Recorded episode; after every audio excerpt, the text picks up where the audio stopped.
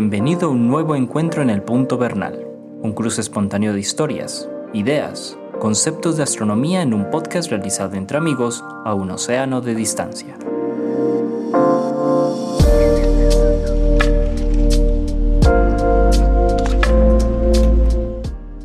Hola Antonio, ¿cómo estás? Bien, Jorge, ¿tú qué tal? Excelente, hermano. Por aquí comenzando la quinta temporada de Punto Bernal. ¿Cómo te La parece? quin- hombre, se- 73 eh, episodios. Hágame el favor.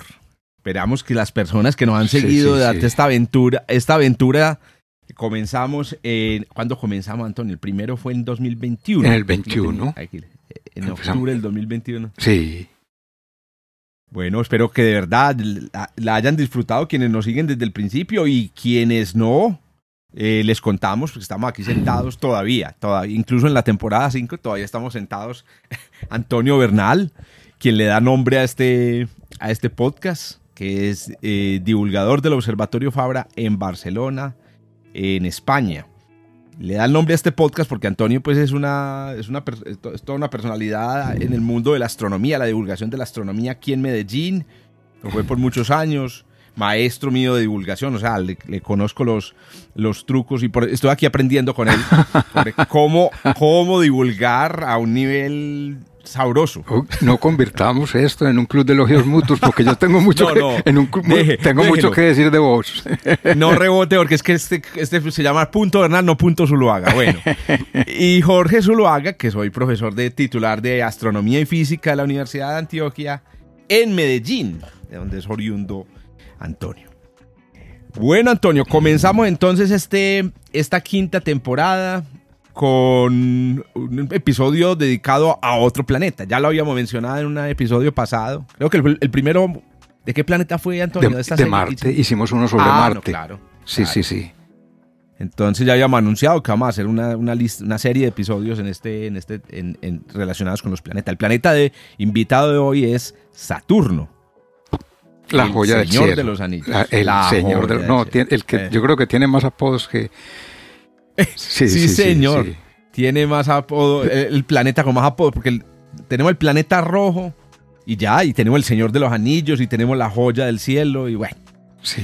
Bueno, mm, antes de, de continuar, quería contarles a todas las personas que nos siguen también que tenemos unas listas de, mm, de episodios organizados temáticamente, cuyo enlace pueden encontrar aquí, eh, acompañando el texto de este episodio. También hay una lista de reproducción en, en Spotify para quienes utilizan esa, esa plataforma para escuchar el podcast. De manera que ustedes se pueden sentar. Si, si este es el primer episodio que están escuchando de Punto Bernal, busquen esa lista y se pueden sentar a, a- a- escuchar todos los episodios en un orden como que siga como el, el orden de una de, de- Eso, como leyendo un libro. como Por, leyendo por- un por libro capítulos temáticos. O haciendo un curso. O haciendo un curso. Exactamente. Bueno, Antonio, hermano, como siempre, lance usted A ver, pues ¿por dónde, la primera ¿por piedra. dónde empezar? Hombre, yo pienso que habrá que empezar describiendo a Saturno, porque si dicen la joya del cielo, tiene que ser por alguna razón, hay que, hay que describirlo. Mira, yo lo, lo- lo quisiera describir contando una anécdota que se me, se me ocurre en este momento, porque me ocurrió la semana pasada, el jueves. Resulta que la UNED hizo el cierre del curso y entonces hizo como una especie de acto de cierre del curso en el que hubo poesía muy bonita, tal. Y me invitaron a mí para hacer una especie de lo que allá llaman conversatorio, que es como una tertulia, digamos Ah, así, correcto. a tertuliar un rato sobre astronomía. con alguien más. Con el alguien director, con el director del, de- del curso, de la- de la UNED Senior. Bueno, Sí. y entonces, claro, para mí fue un poco mm, estresante al principio, antes de, antes de sentarme, porque yo pregunté, bueno, ¿y qué? Yo no sabía qué era. Es que no, que vengas, que te invitamos para que estés y, y, y yo, ¿y a qué es? No, no, tranquilo. ¿Y qué preparo? No, no prepares nada. Entonces me fui sin preparar nada. Entonces yo, a ver, Delicioso. ¿qué, qué va, ¿Qué me van a preguntar? Bueno, pero estuvo muy bien. Y entonces me hicieron preguntas muy normales de cómo entré a la astronomía, al mundo de la astronomía, etcétera, tal. Y me hicieron una pregunta que me cogió fuera de, fuera de, de base. Me dijeron, de todo lo que ha visto en el cielo por telescopio y a simple vista, ¿qué es lo que más le gusta? qué nota. Y, y- y- y fue una, una pregunta fácil, porque mira, yo le- les dije, O miren, sea, y de una, lo pensaste me- sí, y de sí, sí, una. ahí mismo, les dije, miren, esto se me parece mucho a una pregunta que le hicieron a Asimov, que le dijeron, ¿cuál es el científico más grande de la historia? Y dijo, si me hubieran la hicieron preguntado, así a, a, a quemarropa. Sí, Es sí, que sí, hay que decir que es, cuando sale espontáneamente la cosa es más interesante. Entonces, Sí, el- si me a- hubieran a- preguntado. a- Asimov respondió, si me hubieran preguntado cuál es el segundo, me habrían puesto en aprietos, porque el segundo puede ser Einstein, Galileo, pues, los, los antiguos griegos, hay, hay mil, hay mil segundos, pero, pero, el pero el primero, indudable, no hay sino uno, que es Newton. Y entonces, eso mismo dije yo, no hay sino uno, que es Saturno. Es Saturno. ese- maravilla. sí, sí, sí, sí. Porque para, es que, que- para, para que tomen nota las personas que nos están escuchando, si no lo han visto por un telescopio, estamos hablando de un observador del cielo realmente curtido que dice que Saturno es el mejor objeto que se puede ver por un telescopio. Excelente, hermano. Sí, porque, y, y- y hay que explicar por qué. Mira, Exacto. Saturno, uno lo ve y es un verdadero milagro. Uno está viendo un milagro. No, ¿verdad? Milagro es un, es un Sí, milagro. Mira, es tan milagroso que los, cuando lo descubrieron que tenía anillos, no se atrevieron a decir, A imaginarse. a, a- a imaginar. a decir que eran unos anillos por miedo al ridículo. Y tan, tan lo veían como anillos que los dibujaban. Y muchos dibujantes, después de Galileo, hasta 1650, Galileo lo vio en 1610-12, ¿cierto? La primera vez. Sí, sí. Y en 1655 hubo uno que se atrevió a decir que eran anillos. Y durante ese lapso, muchos dibujaron los anillos y no decían que eran anillos, por, por miedo al ridículo. Porque decir favor. unos anillos, bueno, hay que pensar que en ese tiempo no existía la ley de la gravitación universal. Y como los anillos están en el aire, no están pegados de nada, si decían, eso tiene unos anillos, ¿de qué están pegados? No había respuesta. Ese es el problema. Sí, señor. Ahí está el, ahí está el gran. Sí, porque cuando vos decís el milagro, un milagro, digamos, eh, natural es justamente eh, eso. Es decir, que no hay manera sencilla de entender. Imaginémonos una etapa, un, un tiempo pregravitacional. Sí. No hay manera de entender cómo dos objetos flotan en el espacio, un, un disco, o sea, un anillo y una esfera, y permanecen juntos. Y no o sea, se, ¿qué hace no se que dos objetos permanezcan? nada. No Exacto. Sí, Exacto. sí, sí, sí. En cambio, con la teoría de la gravitación ya uno empieza a entender. pues, si, claro, si los dos Exactamente. producen gravedad, pues, pues, deben permanecer juntos. Mira, el primero que se atrevió a decir que eran anillos, que fue eh, Christian Huygens, lo- le tenía tanto miedo a ese ridículo que iba a hacer que lo hizo en forma de acertijo. Cuando lo dijo, lo escribió en forma de acertijo. Y dijo después un, un acertijo que era imposible de descifrar, ¿cierto? Y absolutamente, simplemente barajó las letras. Y después les dijo, después di- digo lo que es esto. Y en una carta a un amigo interpretó poniendo las letras en orden y decía, Saturno tiene un anillo que casi lo toca. es que ahí estaba, la- ahí estaba el problema, casi. Que Sí, casi sí, lo sí, toca, que es ecuatorial y que casi lo toca. Sí, señor. Ahí está. Ese- eso es lo que decía pues el, el acertijo. Después de. Sí, sí, después Eh, de descifrarlo, claro. Él lo que hizo fue que cogió todas las A's y las puso juntas. Todas las B's las puso juntas. Todas las E, C y así, todo el alfabeto. Entonces quedó A, B, B, B, B, B, S, S, S, C, D, D, E, E, hasta el final. ¿Y ¿Quién pone eso en orden? Es Nadie. Y, y era una Bueno. frase que describía muy bien a, a Saturno. adelantémonos de una vez, Antonio, para una cosa, y es mencionar que inclusive desde el tiempo en el que se produjeron estas, estas em, primeras observaciones hasta el momento en el que se descubrió la verdadera naturaleza, siempre pasó un buen tiempo. Sí, Más, hablando... más de un siglo, creo yo.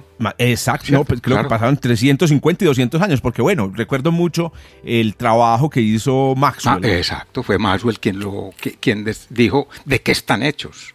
Eso, a mediados de los, del, del, del, del 19, Del estamos 19, hablando sí, 1959. Sí, sí, sí. Pero fue mm, el señor eh, Pierre Simon Laplace eh, quien, usando la teoría de la gravitación, dijo que la única manera de, de que existiera esta estructura era que estaba hecha de muchas partículas. Esto lo hizo en el año 1787, o sea que estaba hablando de 120 eh, años ciento- de- des- después de, 160 años. Lo de de, Laplace- de las observaciones de Galileo. de- del Galileo, sí, pero del Sí. descubrimiento del anillo, 100 120 años. Ah, Exactamente. Sí, sí. O sea, mejor dicho, lo que quiero, lo que quería decir con esta acotación es que eh, de- superado el temor a decir que eran, pasó mucho tiempo antes de saber que eran. sí, sí, Porque sí, es sí, que claro. es cierto, bueno. Sí, Muy mira, bien, ahí y, lo, y lo pensaban, eh, lo pensaban como algo, como si fuera una pista de Fórmula 1, porque así se ve. Uno lo ve Así por el telescopio y parece una pista. Y, y así lo pensaban, como si fuera una cosa sólida, como una pista y tal, hasta que dijeron, no, eso sólido no puede ser, porque con- Ve, sí, me contra- acordé se destruiría, también- se destruiría. sí, ese- eso fue lo que demostró justamente este Exactamente, sí. Laplace, ¿cierto? Eh, me acordé aquí de otra anécdota, no mía, sino que esta es de Olga Penagos. Un saludo para Olga Penagos, también eh, de, de la vieja data de la astronomía aquí en Medellín. Me contaba que un- una vez en, en- las observaciones que se realizaban en la terraza del planetario, eh, porque esa- esta es una pregunta que se debía hacer uno. Hoy en día estamos muy contaminados por imágenes, pero la pregunta es, si una persona ve por primera vez a Saturno, identifica lo que, lo que está viendo. O sea, podría identificar lo que está viendo. Sin saber que existe Eh, el anillo. Sin saber. y Exacto. sin, sin haber visto una imagen. Y eso, pues, solamente lo podemos preguntar, no lo podemos preguntar con los niños. Eh, y la anécdota es que efectivamente cogieron, estaba un niño eh, observando a través del telescopio por primera vez a Saturno y, y le preguntaron, Olga le preguntó, ¿qué estás viendo ahí? O sea, ¿qué es lo que hay ahí? Y entonces él dijo que no, nada, era una bolita con un anillo alrededor.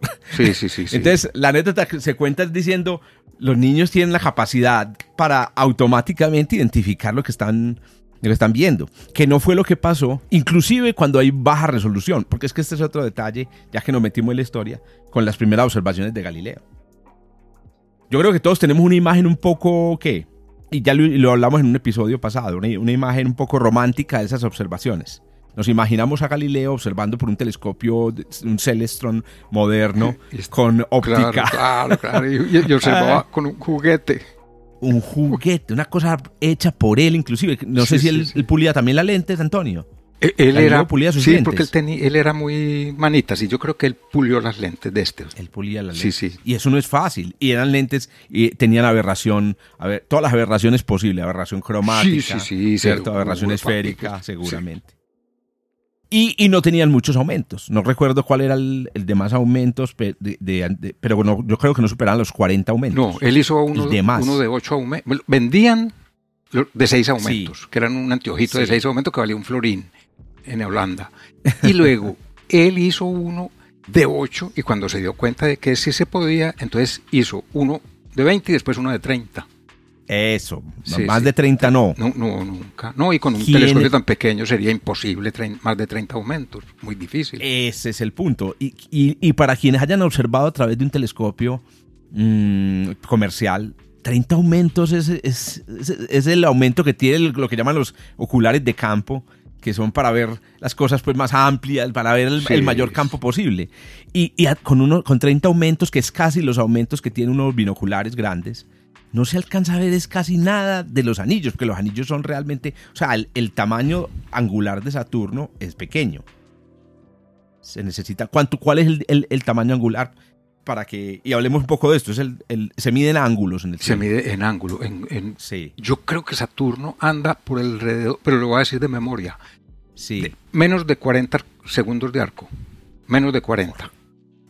Muy interesante. Y piensen en que, en que, ay, aquí lo, aquí lo encontré.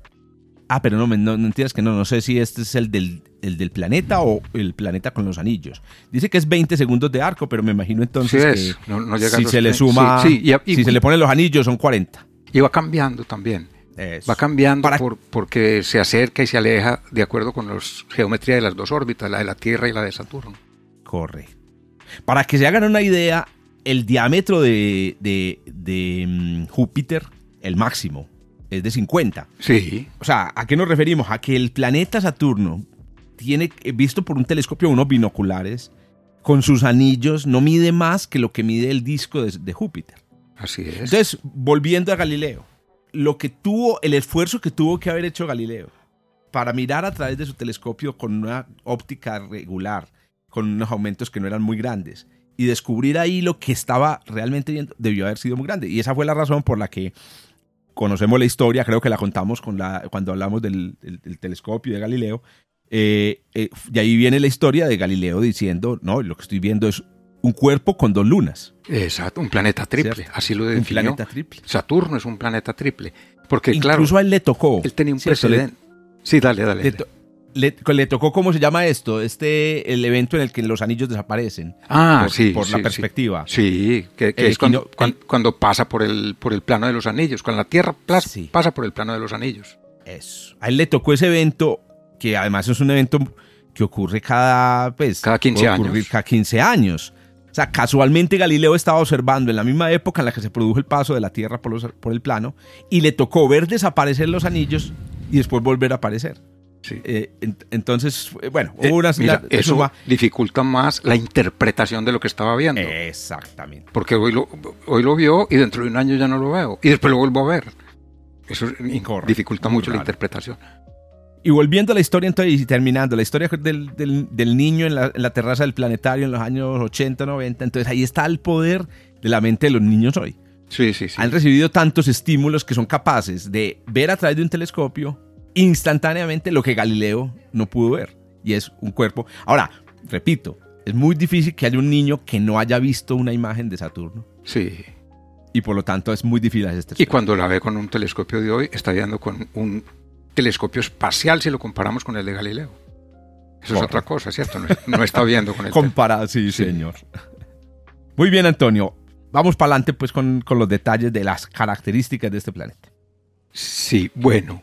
Eh, mira, Ya hemos hablado de características a- a- observacionales. alguna característica. Sí, hay una curiosidad que la recuerdo mucho por un libro de los antiguos, de los años 50, ¿verdad? que en ese tiempo pues era muy común la, esta imagen. Traían a Saturno flotando en un mar de agua.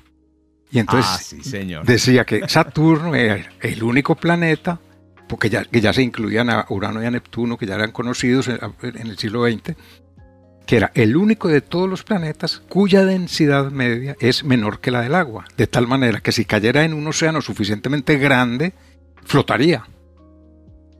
Correcto. Y es el- Muy es el único. famosa. Sí, sí. Muy famosa esa, esa analogía que a mí, a mí siempre me, me- sí, estando pues empezando con la astronomía, me pareció bastante, mm, bastante extraña y no me imaginaba yo pues obviamente eh, una piscina del tamaño suficiente. Imagínate, un claro, una piscina de 240 mil kilómetros.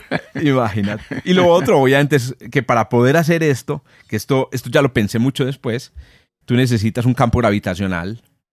Eh, es decir, para que las cosas floten en una piscina, tú necesitas que haya un, un campo gravitacional externo. Sí, Si sí, tú estás en una nave espacial y no hay campo gravitacional, nada, las cosas no flotan dentro de la piscina, sino que... Entonces, claro, el, el- el asunto es bastante, eh, bastante curioso. Conectemos con, la, con el tema de la densidad, entonces, eh, para mencionar otra característica de Saturno, que es la que hace que tenga esa, esa densidad tan baja, y es eh, su composición. Claro, la compo- ¿Cierto? bueno, Saturno es, es hidrógeno, es una bola de hidrógeno, Básicamente. básicamente, ¿cierto? Pero el problema es que como es tan grande, ese hidrógeno va siendo más comprimido mientras más se adentra al- hacia el centro del planeta. Y al comprimirse cambia de estado, entonces ahí hay, hay eh, hidrógeno en varios estados de la materia, quiero decir, gaseoso, eh, líquido y probablemente sólido, bueno, lo que llaman hidrógeno metálico. El núcleo. que es Sí. Y tiene un núcleo, hay un Y núcleo. tiene un núcleo, sí, sí, sí. Estos planetas al final tienen también un, un, un corazón hecho de roca y de, y de metales. que el, de, que el de Saturno es muy grande. Sí, Es más, es, más es como el doble de la Tierra. sí, ex- exacto. Y tienen Sí, una sí. masa que puede ser perfectamente... Porque la masa de Saturno es en total casi 100 veces la de la Tierra, Sí, ¿cierto? El corazón puede tener fácilmente 5 o 6 veces la masa de la Tierra. sí, sí, sí. Es como Y- cinco o y tiene seis un tierras en, en- en masa y, y dos tierras en, en- en diámetro, en tamaño. En diámetro, correcto. Pero iba a mencionar una cosa, Antonio, sobre la composición también, es que Júpiter está hecho de lo mismo, Sí, ni más ni ¿cierto? menos. Entonces uno, uno dice, pero si Júpiter y Saturno están hechos de lo mismo, ¿por qué Saturno es el que lleva la historia del- del- de, de que flota y Júpiter no? Y la clave aquí está en la gravedad. Y es que Júpiter, para que nos, lo tengamos en cuenta, pesa tres veces más. Ajá.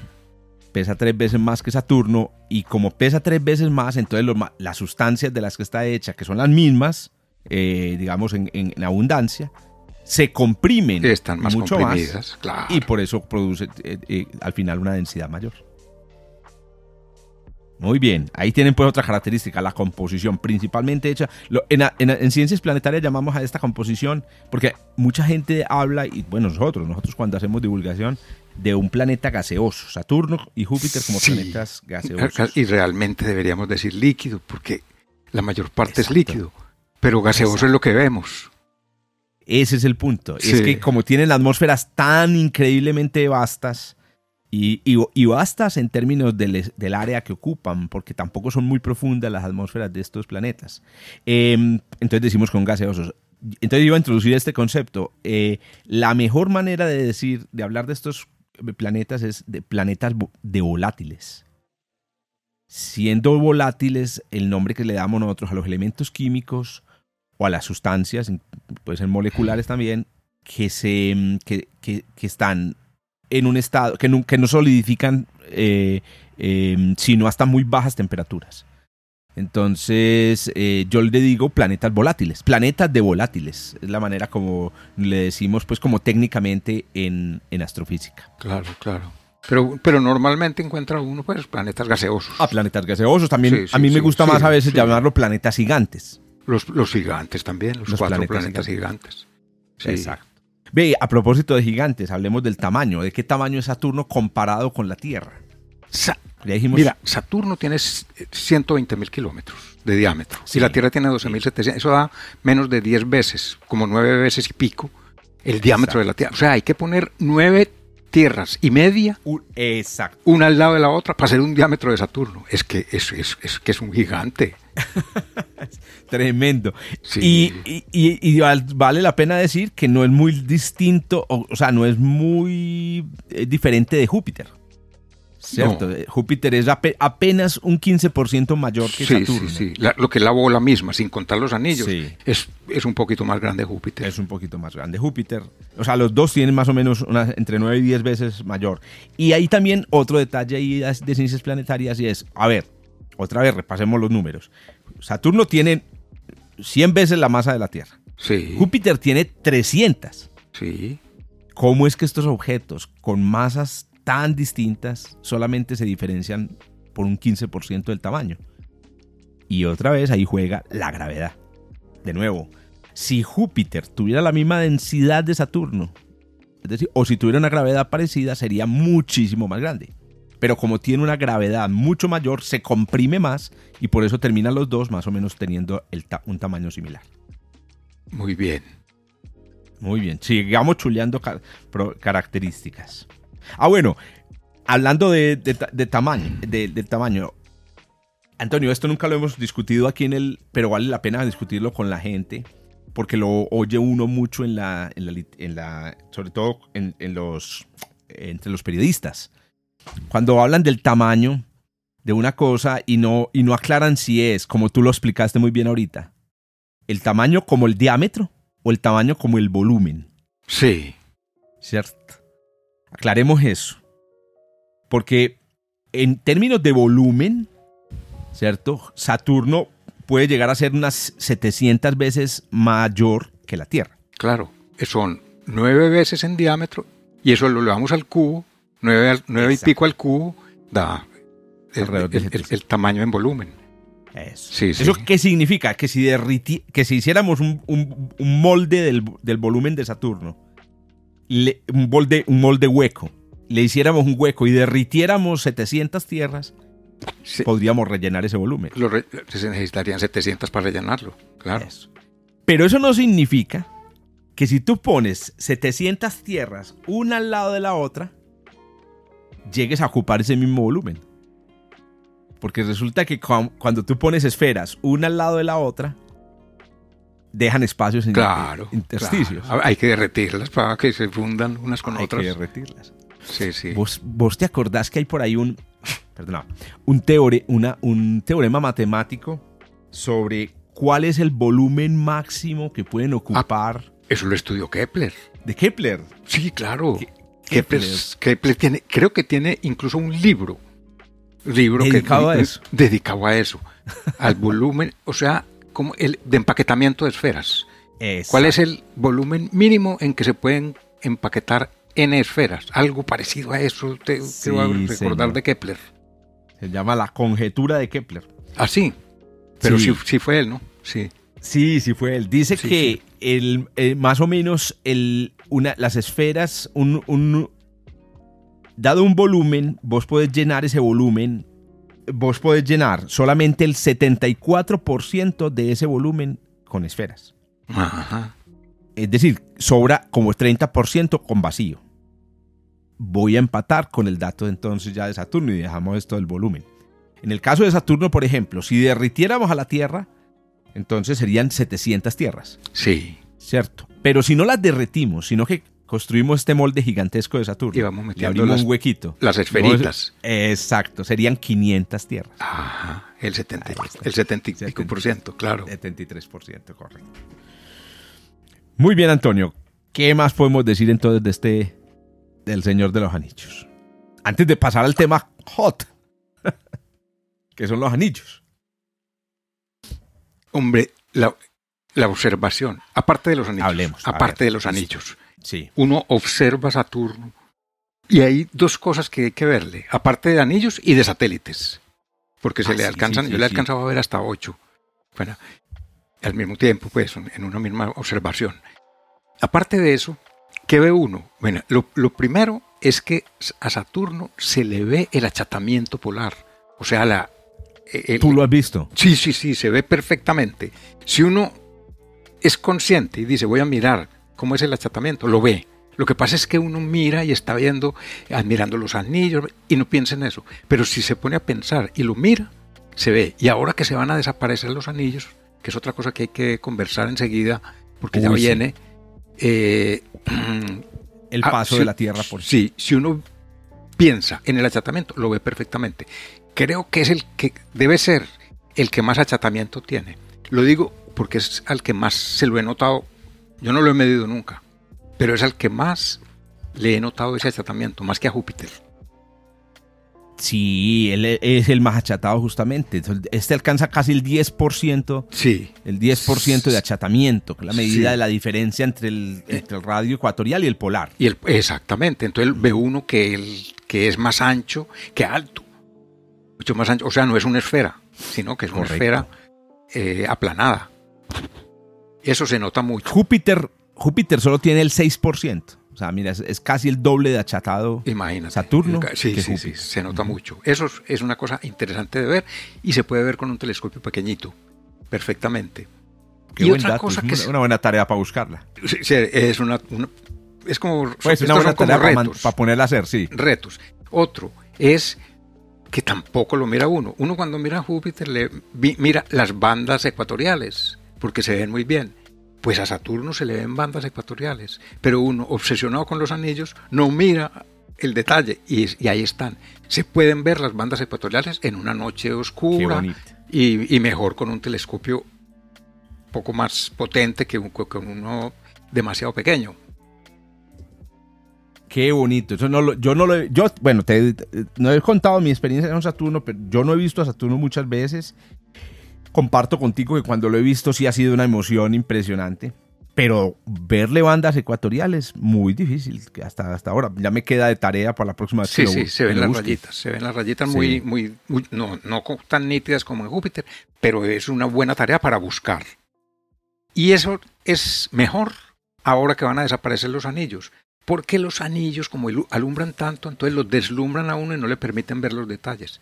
Entonces, cuando están los anillos desaparecidos o muy pequeños, es cuando se pueden ver más satélites y más detalles en la superficie de, de Saturno. Excelente.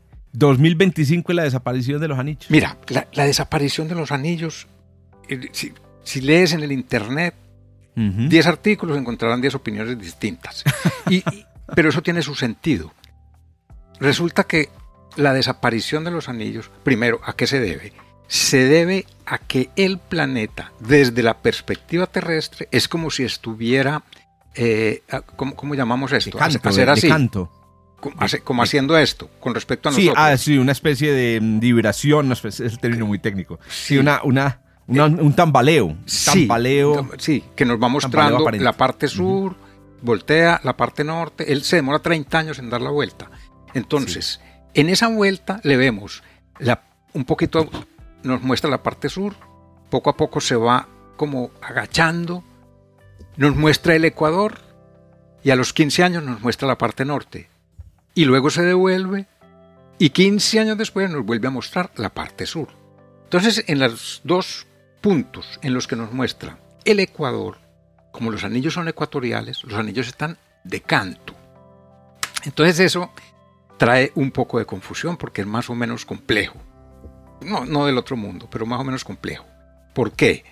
Porque resulta que en el año 25 va a pasar por el punto de canto exacto y, cambia hacia el otro lado. Entonces va a haber un momento en que los anillos están exactamente de canto, cero. O sea, el ancho del anillo será cero. Pero esas desapariciones que ocurren cada 15 años son siempre en tres pasos. O sea, ocurre tres veces. Entonces, él, viene. Y es por el movimiento de la Tierra. Por el movimiento de la Tierra. Entonces él viene, se agacha, se agacha y uno dice va a desaparecer, va a desaparecer y se devuelve. Primera, primera. La segunda vez, se agacha, se agacha, se agacha, desaparece y, y pasa hasta al otro lado. Y la tercera vez, se devuelve, se devuelve, llega casi y se devuelve. Y no, y no, entonces lo vemos. Dos veces muy pequeñito y una vez cero. Ese es un tipo de desaparición. Y hay otra desaparición en que esos tres pasos llevan a un cero, a un cero. Sí. Bien, bueno, entonces, ¿qué va a pasar? Esto ocurrió en el año 95, en el 2009, ocurrirá en el 2024-25 y ocurrirá en el 2038. 38, En el 2009 y en el 2038 será similar a la, a la segunda vez que lo que señalé que él pasa tres veces por estar ah. de canto. En cambio, en el 2009, que las, que las que me tocaron a mí, a mí me tocó la del 2009 y ahora espero que me toque la del 2024-25 y las dos son que, que de los tres pasos, uno pasa por cero y los otros dos no. Bueno, entonces hasta ahí. ¿Y eso, eso ocurre en el lapso de meses o semanas? o Sí, ocurre, mira, por ejemplo, esta vez en el 24 ocurrirá el primer acercamiento ocurre en junio del 24. Ya. El, primer acercamiento. Luego viene en abril, me parece, del 25, el paso por cero. Y luego en diciembre del 25, el otro acercamiento. El otro acercamiento. Entonces, en la, en, matemáticamente, esa es la cosa, que hay solo una desaparición en los tres pasos, en esta vez no habrá sino una desaparición, que es en el 25, en junio, el 21 de junio del 25. Pero en la práctica desaparece tres veces, porque cuando se acerca se ve tan delgado, como me ocurrió en el 2009, me tocó, me tocó que se vio tan delgado que prácticamente se necesitaba un super telescopio para ver una línea infinitesimal. O sea, en la práctica desaparece, matemáticamente no. Entonces esa explicación no, no la da un medio porque mira que es muy técnica para, no, para darla, ¿cierto? Claro, claro. Entonces, pero entonces hay que prepararse para verlo, porque el, 20, el 21 de junio, bueno, en, esa semana del año próximo, estará... ¿De 2024? De 2024, estará el anillo a 1,3 segundos de arco de grueso que nada. Tres segundos de arco. la atmósfera lo borra, hombre. Claro, con un telescopio mediano o pequeño no se ve, es como si desapareciera. Aunque matemáticamente no desaparezca. Y si lo miramos con un telescopio muy grande, ahí estará la lineecita. Pero en la práctica desaparece. Entonces ahora yo he leído muchos artículos y, Incluso me invitaron a escribir uno en una cosa para la desaparición del 25. Y le dije, no, la del 25 no, la del 24. El 24. Claro. ¿Qué? ¿Por qué? Porque como teóricamente en el 24 no desaparece, Ese es el problema, que es que no, no le meten números a la cosa. Sí, sí. Y entonces están hablando de la desaparición del 25. No, en junio del 24 prepárense, porque es un espectáculo. Mira, yo, yo comparo este espectáculo a esto. Imaginen los montes Pirineos, que tienen partes cubiertas de hielo todo el tiempo. Como ahora ah, están viniendo unos veranos tan fuertes y una temperatura que Se uno la ve subir todos los días, va a llegar un verano en el que esas partes no van a tener hielo. Entonces uno va al Pirineo a ver las partes con el hielo. Eso es lo que admira, uh, porque se ve precioso. Pero el día que falte el hielo, vamos a ir a admirar la falta de hielo. Porque se, porque se verá una rareza. bonito con hielo, bonito sin hielo, eh, bonito con anillos y bonito sin anillos. Saturno tiene, ¿qué es lo más llamativo? El anillo. Hombre, que, que esté sin anillos es una rareza, eso hay que verlo. bueno, Antonio, tengo una pregunta para ti que has hecho, que observaste pues el evento en 2009. A ver, el, asunto de la desaparición del anillo es un asunto de la perspectiva desde la que vemos el planeta. Ni más ni menos, ni más ni menos. Bueno, ahora, como la Tierra no es el Sol, ni está alineada necesariamente con el Sol en el momento de la desaparición, se alcanza a ver algo de la sombra del anillo. Porque es que desde la Tierra se ve el anillo de canto pero como el Sol está un poquito separa, está separado de la Tierra, puede darse que desde el Sol no se vea de canto, sino que se vea un poquito de anillo y se proyecte una sombra que podamos ver desde la Tierra. Mira, eso es verdad lo que tú dices, pero piensa en esta escala. Del Sol a Saturno hay 1.400 millones de kilómetros. Y del Sol a la Tierra hay 150. Entonces la, diferencia es de 1 a 10. Entonces si, hubiera esa sombra sería tan delgada, digo yo. no la has visto, tú no la has visto pues, en tus experiencias del, del cruce. El, año pasado, en el 2009, lo que, lo que pudimos fue que cuando ya estaba muy delgado, que todavía se veía una linecilla por allá como mm. parecía trazada con, con esos tiralíneas antiguos, parecía una línea de tiralíneas, eh, se le veían los satélites con más claridad. Le llegamos a ver en una sola, eh, en, una sola sesión siete, eh, ocho, ocho, ocho satélites. Bueno, ahí mencionemos, vamos a, vamos a la astrofísica, vamos a varias cosas astrofísicas. Empecemos con, em, en orden de lo, de lo que has mencionado, ¿por qué Saturno es tan achatado? Bueno, ¿por qué todos los planetas eh, hechos de volátiles son tan achatados? La respuesta sencilla es la rotación. La rotación, que es mucho más rápida que la Tierra. Claro, claro. Eh, estamos hablando de estos, estos planetas, siendo gigantes, tienen rotaciones que duran apenas 10 horas. Eh, imagínate, comparado con 24.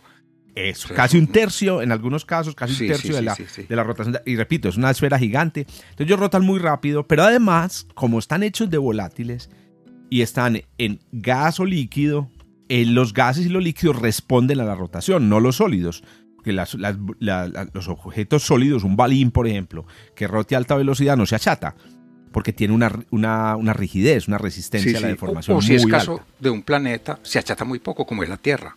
Que tiene una corteza sólida y todo, y se achata, pero es muy poquito, 20 kilómetros en, en 12.000. Incluso te cuento, Antonio, y les cuento a todas las personas que están escuchando, el achatamiento de la Tierra, teniendo en cuenta su rigidez, no debería existir. El achatamiento de la Tierra es, es una versión congelada de lo que fue eh, ese achatamiento en el pasado de la Tierra cuando era más em, plástica. Hoy la Tierra ya es demasiado rígida como para achatarse por rotación, pero le quedó esa, esa huella eh, antigua de la... Sí, sí, sí. Sostenida pues un poco por la... Bueno, entonces primero, Saturno es muy achatado porque rota muy rápido. Segunda idea, en el orden en el que vas diciendo, las bandas ecuatoriales. Eh, Júpiter, cuando se mira a través del telescopio y cuando lo vemos en imágenes, está lleno de ciclones, lleno de tormentas, entre ellas la gran tormenta, la gran mancha roja. Es un gran ciclón que tiene como mínimo 400 años. Ya tendremos un programa dedicado a Júpiter que también se puede cortar mucha tela. ¿Qué pasa? ¿Por qué hay más ciclones y es más compleja y más colorida la atmósfera de Júpiter? Entonces hay básicamente una razón bueno, varias razones. esa es la clave. Júpiter está a la mitad de distancia. A, la mitad de distancia, recibe cuatro veces más, más, más calor por, eh. por uh, unidad de área.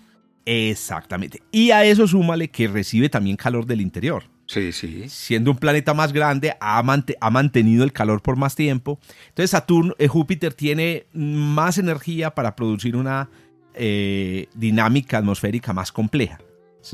Bueno, lo mismo, eh, y esa dinámica produce cambios en la, en, la, en la composición química y en el estado en el que están las sustancias y eso produce más colores. cambio Saturno está más lejos entonces su atmósfera no es tan compleja, aunque también tiene pues sus ciclones. Bueno, siguiendo así en este orden en el que íbamos hablando de la observación, llegamos a los anillos. Y yo de los anillos solamente quería mencionar o que mencionemos el grosor. Porque es que es, que es, es, es, impresionante. O sea, es impresionante cuando uno conoce el dato. Una hoja de papel. Eh, esa es la escala. si nosotros pudiéramos construir un modelo a escala de los anillos de Saturno, o sea, traer aquí a la Tierra una cosa, eh, y hiciéramos este modelo a escala con el grosor de un papel, que a propósito, todos los que tenemos em, hijos, hijas, nietos, nietas, hemos construido alguna vez un modelo de Saturno para el colegio. Sí, sí, sí. Yo me acuerdo haberlo construido con Sofía, con los niños, eh, con cartón paja. Sí, sí. Es este cartón para, de, diseño, de ah, arquitectura. Exactamente, sí. Que tiene como dos milímetros de grosor. Bueno, el, caso es que ese, ese modelo que hacemos nosotros de los anillos es, un, es grosero. Eh, ¿Por qué? Está fuera de escala, totalmente. Es demasiado fuera de escala por el grosor. miren el, dato que acaba. Si, si uno construyera un modelo a escala de los anillos de Saturno del grosor de un papel, el tamaño de los anillos sería igual al de París. Imagínate. que no sé qué comparado con Barcelona. A ver, ¿Cuánto tendrá Barcelona, más o menos, el, área metropolitana de Barcelona? una longitud por lo menos de 20 kilómetros, diría 20, que es más o menos lo mismo aquí que en el Valle de la Urra, 20 kilómetros de extremo a extremo. Digo yo, pues, haciendo un guess. Y creo que París puede estar por, por el orden, puede ser 30 o 40 kilómetros. Sí, sí. El caso es que imagínense un, anillo que tenga el grosor de un papel y que va, eh, se extienda y que cubra toda una ciudad. En la vida real, los anillos miden, tienen un ancho que es del orden de 100 metros, entre 100 metros y un kilómetro. Sí. Pero es que miden cientos de miles de kilómetros de extensión. De diámetro son 240 mil kilómetros. Hágame el favor. Es que, es, que, es, claro, casi de aquí a la luna. Sí. claro, pongamos Esa, esa comparación que es bacana. A ver, si nosotros pusiéramos a la Tierra en el lugar de Saturno, ¿hasta dónde llegarían los anillos? comparado con la distancia de la Luna. ¿Cómo es? Eh, la, Luna en kilómetros es 384 mil, ¿no? Exacto. 300, que llegaría a más de las dos terceras partes, casi a las tres cuartas partes. Llegaría a Saturno. ¿Cuál es el radio? Tú dijiste el diámetro. ¿Cuál de, Saturno es 120 mil kilómetros. El es el radio de los anillos. El radio de los anillos, sí. El radio de los anillos, 120 mil kilómetros. Eh, entonces sería menos. Sería como la tercera parte. 120 mil. Ah, pero poniendo el centro de Saturno en el centro de la Tierra. Ah, yo estaba pensando en, en diámetro. En el diámetro, exacto. Si ponemos Saturno en el centro de la Tierra, llegaría a una tercera parte de, la, de, aquí a la Luna. Sí, sí, luna. Sí, pues perdóname, pero es una distancia sabrosa. de respeto. y, y terminaba con este dato. ¿Por qué son tan planos? ¿Por qué los anillos de Saturno son tan planos? Es, es un dato muy curioso porque así los, los anillos de, Saturno y de todos los planetas en el universo que tienen anillos, porque estamos convencidos, esta es mi área de investigación, los anillos de, los, de los exoplanetas. Ah, los estamos buscando, no los hemos encontrado, sí. Nosotros, yo tengo, estoy ahora diseñando un software para buscar los anillos utilizando las imágenes del, eh, del JWST y del futuro E em, Extremely Large em, European Extremely Large Telescope. El caso es que todos los anillos planetarios eh, pertenecen a una categoría de objetos astrofísicos que se llaman discos fríos. Disco, porque discos alrededor, de partículas alrededor de cosas, hay, hay muchos. Alrededor de agujeros negros hay discos. Alrededor de estrellas recién nacidas hay discos. Pero estos discos son muy fríos. Se les llama fríos, pero no porque no, sean, no, no tengan una sensación de temperatura alta, sino por lo planos. Y entonces yo termino con este dato. La razón por lo que son tan planos es por los choques que se han producido o que se producen entre las partículas eh, que se mueven fuera de los anillos. Es decir, piensen en esto. Si, si usted colocara un bloque de hielo o de roca que es de lo que están hechos, de, hielos, perdón, de lo que están hechos los anillos de Saturno, a moverse en una órbita alrededor de Saturno inclinada. O sea, levantada por encima de los anillos, ya no un kilómetro, sino 10 o 100 kilómetros, o mil kilómetros. Cuando la, la partícula diera vuelta alrededor de Saturno, tendría que pasar en algún punto por los anillos. Por el plano de los anillos y chocaría. Y en ese momento chocaría. Y al chocarse se fragmentaría en pedazos que terminarían dando vueltas alrededor de Saturno en el plano de los anillos. Sí, sí, sí, indudablemente. Entonces ha sido un sí. proceso evolutivo lo que, lo que Sí. ha creado o lo que ha hecho que los anillos sean muy, muy planos. Muy bien, Antonio. ¿Qué otros daticos tenemos a ver para hablar de Saturno? Ya hemos soltado bastante. Llevamos aquí 45 minutos de daticos. Cómo corre el tiempo. Bueno, adelante. ¿Qué lunas? 145 lunas. Ah, impresionante, ¿no? Ah, Se conocen, 145. se conocen 140. y- Yo tenía el dato último. ¿De cuántas hay? Que lo, Es que- que lo- que se- lo mantengo. cambiando. De 146, sí. Sí, sí. Ah, O sea, ya, Ahí yo- estamos, sí, ahí estamos. No, es que va a cambiar. Es que, ¿sabes por qué lo tengo? Porque sí. eh, en un taller que doy con niños de, de quinto, de quinto de primaria, que son de nueve añitos o diez, Eh, entonces, que es sobre el sistema solar. Entonces yo les hago un repaso, conocemos el sistema solar, este y lo otro y tal, y algu- alguna pregunta me hacen sobre, entonces les dije yo, no, en este momento eh, Júpiter, eh, Saturno tiene 60, Júpiter tiene 80, no sé, di- digo yo el número y un niño me levanta la mano y me dice, cuando dije yo 60, 63, ¿por qué? Porque ellos están súper al día, porque mantienen pegados del teléfono todo el día, se mantienen al día en datos. Entonces yo eh, me mantengo al día más o menos en esos datos para no volver a caer. Entonces, eh, tu número es 146. porque yo- 146, sí. Ya. Pero de los cuales mm, to- todavía hay muchos que no son, que tienen nombre. El, eh, eh, eso primero les ponen un nombre, lo dijimos alguna vez aquí, de la nomenclatura. Un Ujú. nombre provisional, que es como una especie de sigla, que tiene que ver con la fecha, y, en fin. Y eh, hay muchos que tienen esa sigla, solo hay 63 que ya tienen nombre definitivo. Ah, qué bien. Porque eso toma un, un tiempo, el proceso para denominarlo toma un tiempo, pero estos son confirmados 160. Y creo que hay una pila por confirmar todavía. Es importante ahí, Antonio, señalar que hay una pregunta que a mí siempre me hacen cuando hablamos de, estas, de estos temas y es, hombre, ¿y qué consideran los astrofísicos una, una luna? Porque si todas las los, los anillos están hechos de, mm, de partículas que orbitan el planeta, pues no se Pues, debería considerar cada, cada Claro, gran... ca- cada partícula es una luna, en la, en la realidad lo es. Exacto. Sí. Sí, pero hay que aclarar aquí que no. Estas lunas que, que se han descubierto, primero no están dentro de los anillos. O sea, no, no- hay lunas dentro de los anillos. Sí, sí, es sí. importante. Las hay. Pero estas están, las que han descubierto recientemente están por fuera.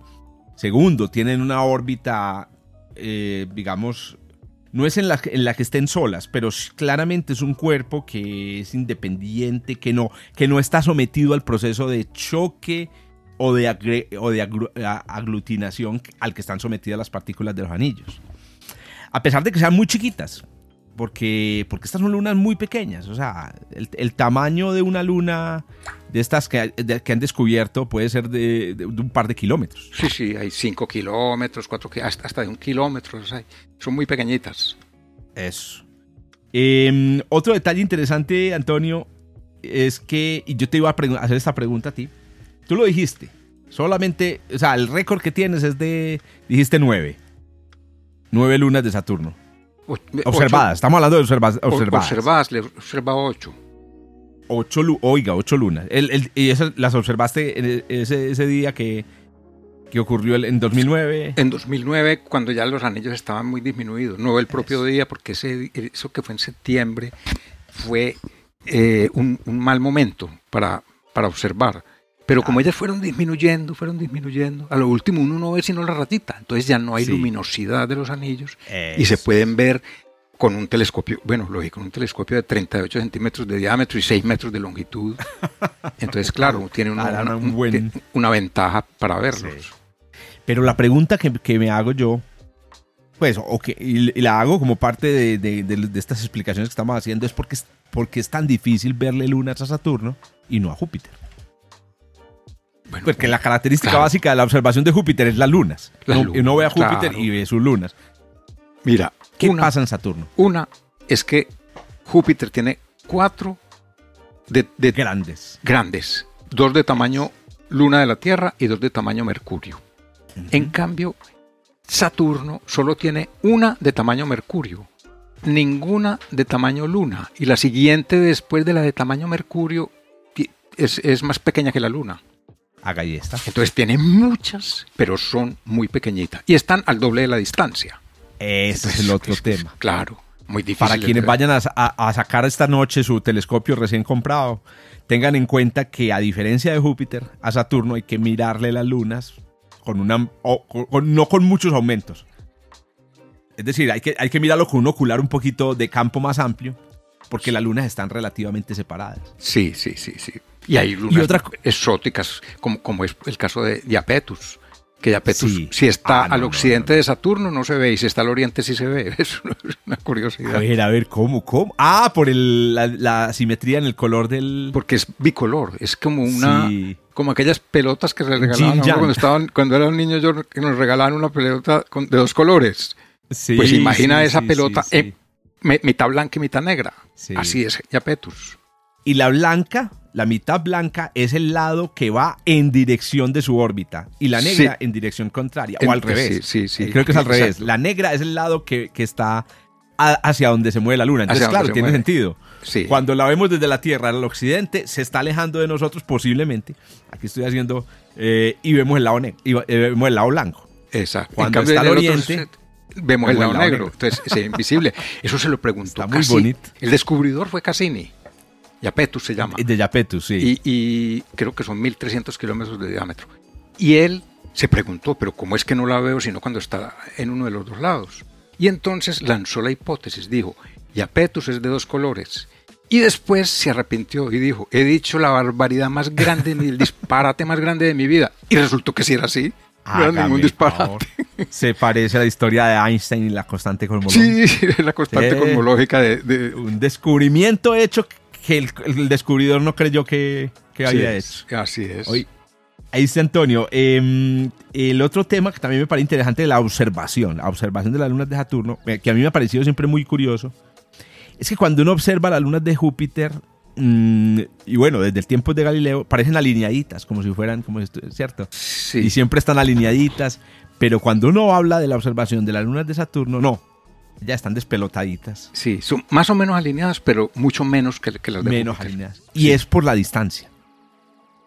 Y es porque como están mucho más lejos, entonces ya podemos, ya la órbita cubre un espacio más, más grande. Eh, vení, no dejemos las lunas, las lunas, otro tema de las lunas. que, hay dos lunas que yo creo que vale la pena mencionar. Para ah, no, no, mira, una es, es eh, Titán, que es la más grande, que es descubierta por Titán fue descubierta por Huygens. Huygens, correcto. Sí. Y luego eh, fue, su atmósfera fue descubierta por Comars y Solá. Ese, ese, detalle lo habíamos mencionado en, sí, desde el observatorio. Es bueno, bacano. Es bacano repetirlo. ¿Y esa, ¿Cómo, ¿Cómo, se descubre la atmósfera? Él, él la descubrió y la describió porque eh, hizo una pequeña nota que se fue publicada en una gaceta alemana de astronomía en la que dice usando 750 aumentos a la noche del 13 de agosto de 1907 eh, y con eh, una noche, me imagino cómo sería aquella tranquilidad, y alcanzó a ver que la luna dijo, primero, le vi que los bordes eran ennegrecidos. Sí. Y segundo... Así, como cuando uno ve sí. una esfera, eh, sí, sí, una esfera tridimensional, sí. Bueno, y lo segundo es que en el centro de, la, de, la, de, Titán vio dos manchas blancas. Entonces a él esos bordes ennegrecidos lo, llevan, lo llevaron a pensar que se trataba de algo como cuando uno mira a Urano y lo compara en, el, en la nota que escribió, lo compara, como cuando se mira a Urano, que como tiene una atmósfera se ve el borde ennegrecido. Claro. Entonces dice, ese fenómeno se llama eh, eh, el oscurecimiento del limbo. Sí. Y, sí, y le sí. ocurre a los objetos que son gaseosos. El Sol también tiene el mismo efecto. oscurecimiento del limbo. Entonces eh, eso lo llevó a pensar que Titán tiene una atmósfera, y la describió, dice, una atmósfera absorbente. Absorbe la luz y entonces se ve negra. Algo así. Qué bien. O sea, y, y él no vio ningún otro efecto así raro. O por ejemplo, una de las características de Titán es que cuando uno lo ve no tiene em, como variaciones en el brillo en la superficie. Como Io que tiene manchas y cosas. O, la- o Marte que tiene manchas porque vemos la superficie. En cambio, cuando es gaseoso se ve liso. Sí, pero este sí le vio. Ah, ya le, vio esas dos manchas. Le vio dos manchas blancas. Y efectivamente, eh, después en fotos ya de satélite y tal, se alcanzan a ver manchas similares. ¿Y será que el glint- No, no son las mismas ni nada. Y- El glint de, la, de, los, de los lagos. Sí, es porque la, la atmósfera es como la atmósfera de la Tierra, es activa, entonces tiene nubes, tiene... Ah, entonces bueno. como se va moviendo, hay partes que se, que se ven claras y distinto. Sí, sí. o sea, Excelente. Bueno, ¿cuál es la que le sigue? O sea, eh, eh, ya, vi- ya dijimos que, que Iapetus tiene esta característica de tan raro. más o menos sí. la mitad de la luna. Sí, Pero la- ¿cuál es la que le sigue en tamaño? En tamaño re- sería Rea, me parece. Rea. Rea, que Rea Rea. ti- tiene otra cosa rara, Rea, pero esa sí no la podemos ver desde la Tierra. Parece tener un anillo, Espectacular. parece tener un anillo. Eso lo notaron por un receptor de electrones que tenía un, una nave que fue la Cassini, entonces cuando pasaba detrás de, de cierta parte se suspendía el flujo, de- en fin, Sí, lo- por lo- observación indirecta, pero no recuerdo. conozco la detalles. observación. Y ya que lo dices, voy a mencionar algo de, una- de un trabajo de investigación que estamos haciendo. Vamos a publicar un artículo sobre la posibilidad de luna, de anillos alrededor de lunas del sistema solar. Qué bien. Eh, es, un, es un trabajo muy interesante porque no mucha gente piensa que esa, esa posibilidad podría existir. Nosotros la llamamos, incluso en un artículo que publicamos el año pasado, Chronomoons. O sea, porque a propósito, el, el adjetivo, incluso en, en inglés, para referirse a algo que es de Saturno, no es saturniano, sino cron, eh, croniano. Claro, claro, porque de Cronos era Saturno porque es para de los Cronos, griegos, claro. correcto. Y como, el- y como en, en el- en la lengua inglesa se conserva todavía mucho el latín, especialmente en, la- en los, los temas. Entonces, entonces, nosotros hablamos de chronomoons, lunas con anillos. Bueno, pero quería contar esto. Pues el trabajo, eh, lo- la idea de lo- del, del anillo de Rea lo, lo- la había leído, pero hay una posibilidad muy interesante en la que, que Iapetus haya tenido un anillo. Sí. Y ¿Por a ver si Iapetus creo sí? adivinar, creo Eso, adivinar ya. por qué. Porque Ya, Iapetus ya, tiene, una montaña. que le da la vuelta.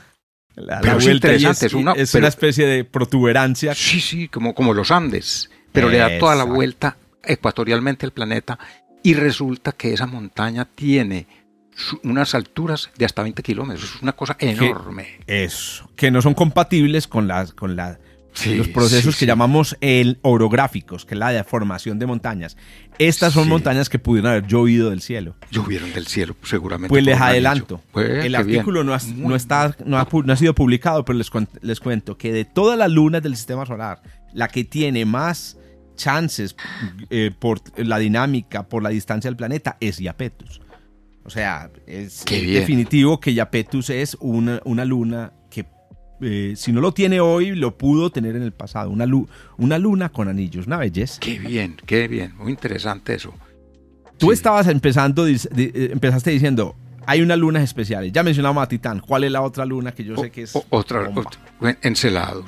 Eh, Encelada. Encel- Encelados es una maravilla. En- hombre, Encelados es una bola de hielo. Yo no, Pero completa. no, no, no recuerdo el porcentaje, pero creo que el 99% de su masa es agu- agua congelada. O- Sí. agua- algo como el 90 y pico. Es Sí, agua. es el, una es bola de helado. una bola de helado, correcto. Sí, es sí. chiquitica, porque es una luna que no tiene, Tiene mil- más creo que mil kilómetros. tiene. Tiene. del tamaño de Colombia o del tamaño de España. No sé del tamaño de la península ibérica, digamos. La península ibérica de lado a lado, ¿cuánto tiene? Como unos mil kilómetros, diría yo. Pues, Ah, bueno. Kilómetro más, kilómetro menos. Sí, sí. Colombia también de Punta Gallina hasta Leticia, creo que un, mil- más de, un poquito más de mil, mil kilómetros. Sí. o sea, es una luna con un diámetro del tamaño de un país, Sí, como tú dices, casi toda hecha de agua. de agua, pero en un porcentaje que es, dice uno, se, me quedo boquiabierto Impresionante, que hay exacto. tanta agua allí. Correcto. Lo otro es que es la más reflectiva del sistema solar. Claro, eh, imagínate con el agua y sin, y sin atmósfera. El objeto más reflectivo, que es lo que tiene el 90 97% de albedo, que es lo que... Claro, como el hielo, cuando uno va a la, a, la nieve, tiene que ponerse gafas oscuras o se queda ciego. Tal cual. Inclusive por eso es más brillante de lo que debería ser una luna de su tamaño. Y, y, tiene otra cosa, a ver, más interesante todavía, y es que tiene volcanes que, que son realmente geysers de agua, ¿cierto?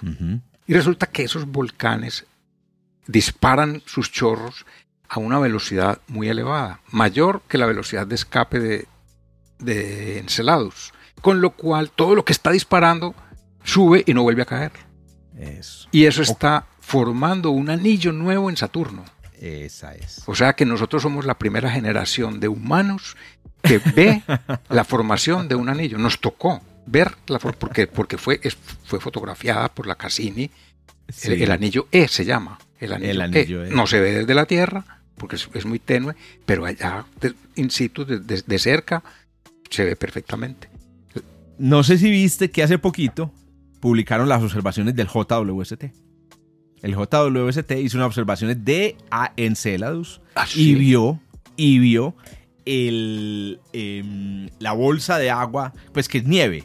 Cuando el agua sale se convierte en hielo. Sí. Entonces sale nieve de esta, de esta luna y ya la, la fotografió la, la salida de la, del agua de Enceladus pasando de, como tú lo dijiste, del campo gravitacional de Enceladus, la nieve termina orbitando a, termina orbitando a Saturno. A Saturno y, y, se está formando ese anillo, que es un anillo mucho más grande que los otros. Está muy por fuera de los otros con la dificultad de que es muy tenue y entonces desde la Tierra es muy difícil, a menos que uno tenga un, un Just en casa.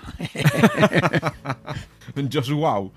Eh, te cuento otro, otro, otro dato, pues, que incluso creo que lo comentamos. Ah, es que no hemos hecho todavía el episodio, pero lo tenemos que hacer, Antonio, sobre los Herschel. Enceladus ah, fue descubierto por Caroline Herschel. Sí, sí, sí.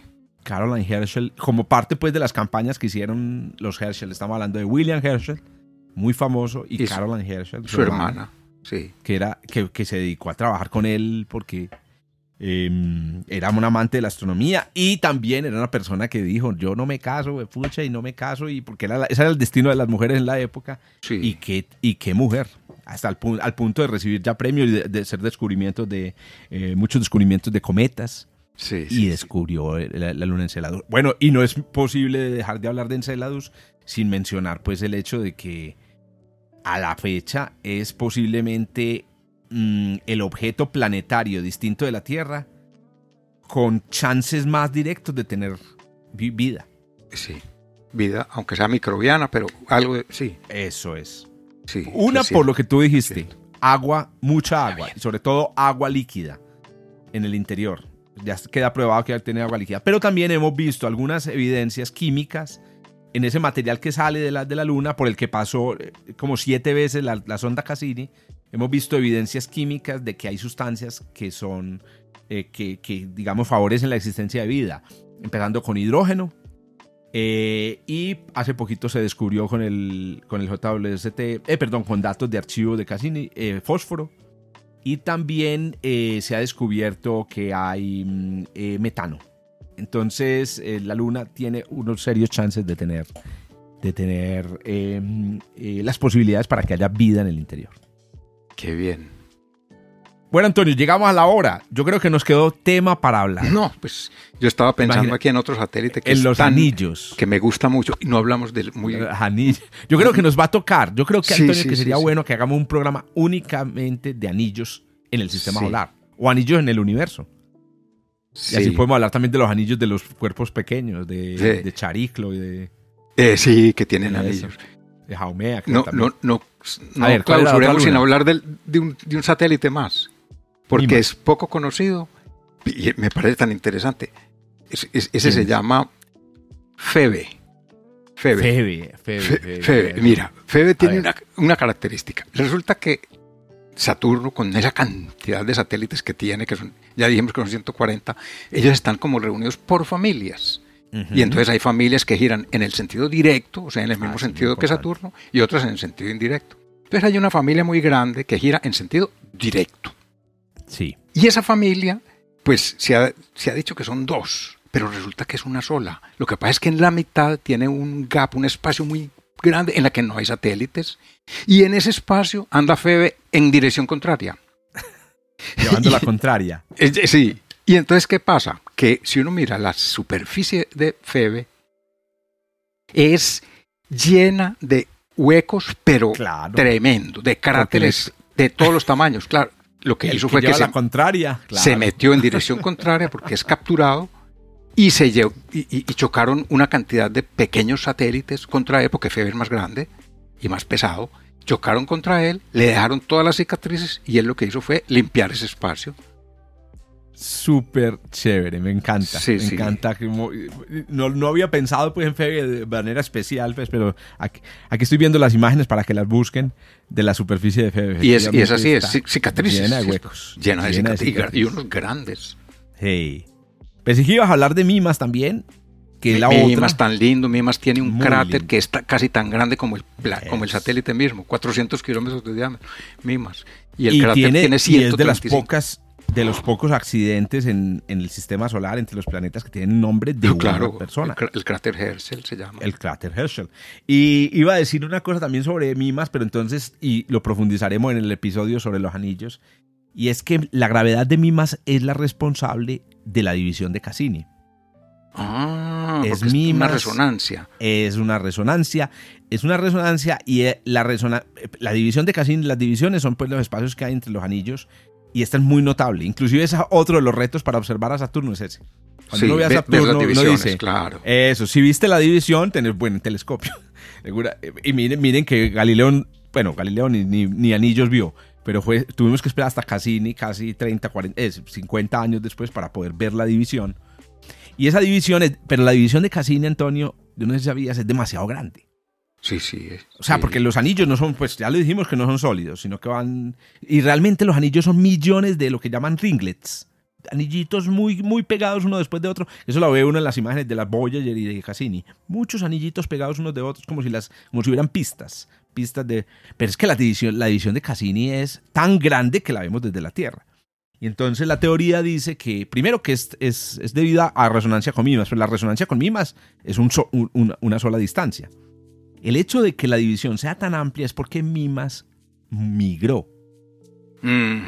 Debido a, las, a, la a la gravedad de las otras lunas, la órbita de Mimas se ha movido hacia el interior del planeta y ese movimiento ha hecho que la resonancia barra una parte del anillo y cree ese hueco impresionante que vemos.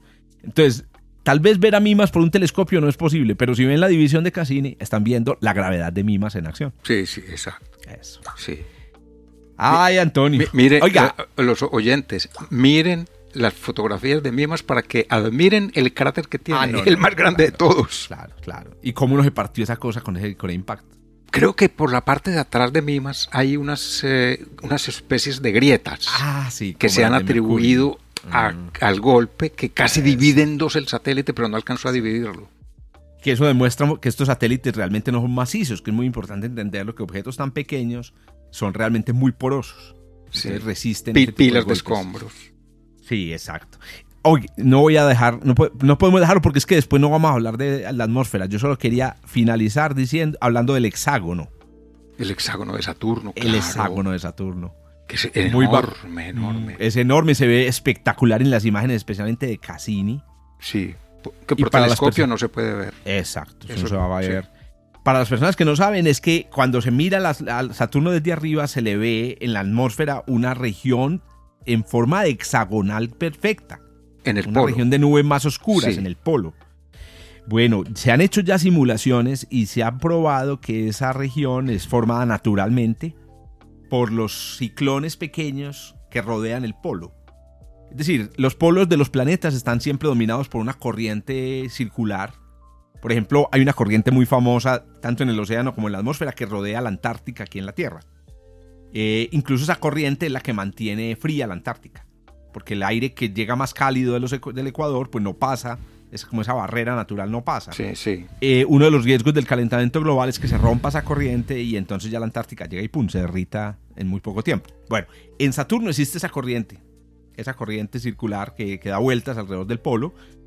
En principio debería ser círculo, debería crear una región circular de nubes. Pero como hay em, ciclones más abajo, estos ciclones empujan la corriente y la, y la, y la como que la intentan comprimir. Pero como el fenómeno es tan complejo, la compresión no es circular, sino que termina adoptando una figura geométrica. Que Entonces lo este que nosotros vemos, Sí. eh, que en este caso, en la simula se han hecho simulaciones ya por computadora eh, y han mostrado que pueden aparecer otras figuras, pentágonos, triángulos.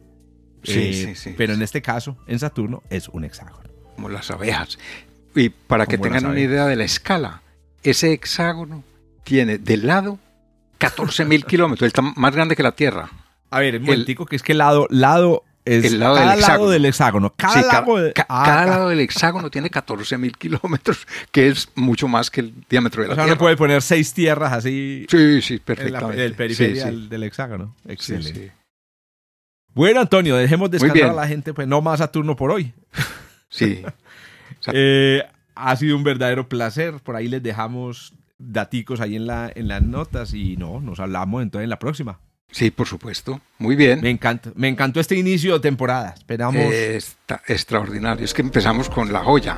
no, con la joya. Hay que empezar luciéndonos. Sí, sí. Muy bien. Bueno, Antonio, chao, bueno, chao. Jorge, hasta luego. Chao. Chao. Chao.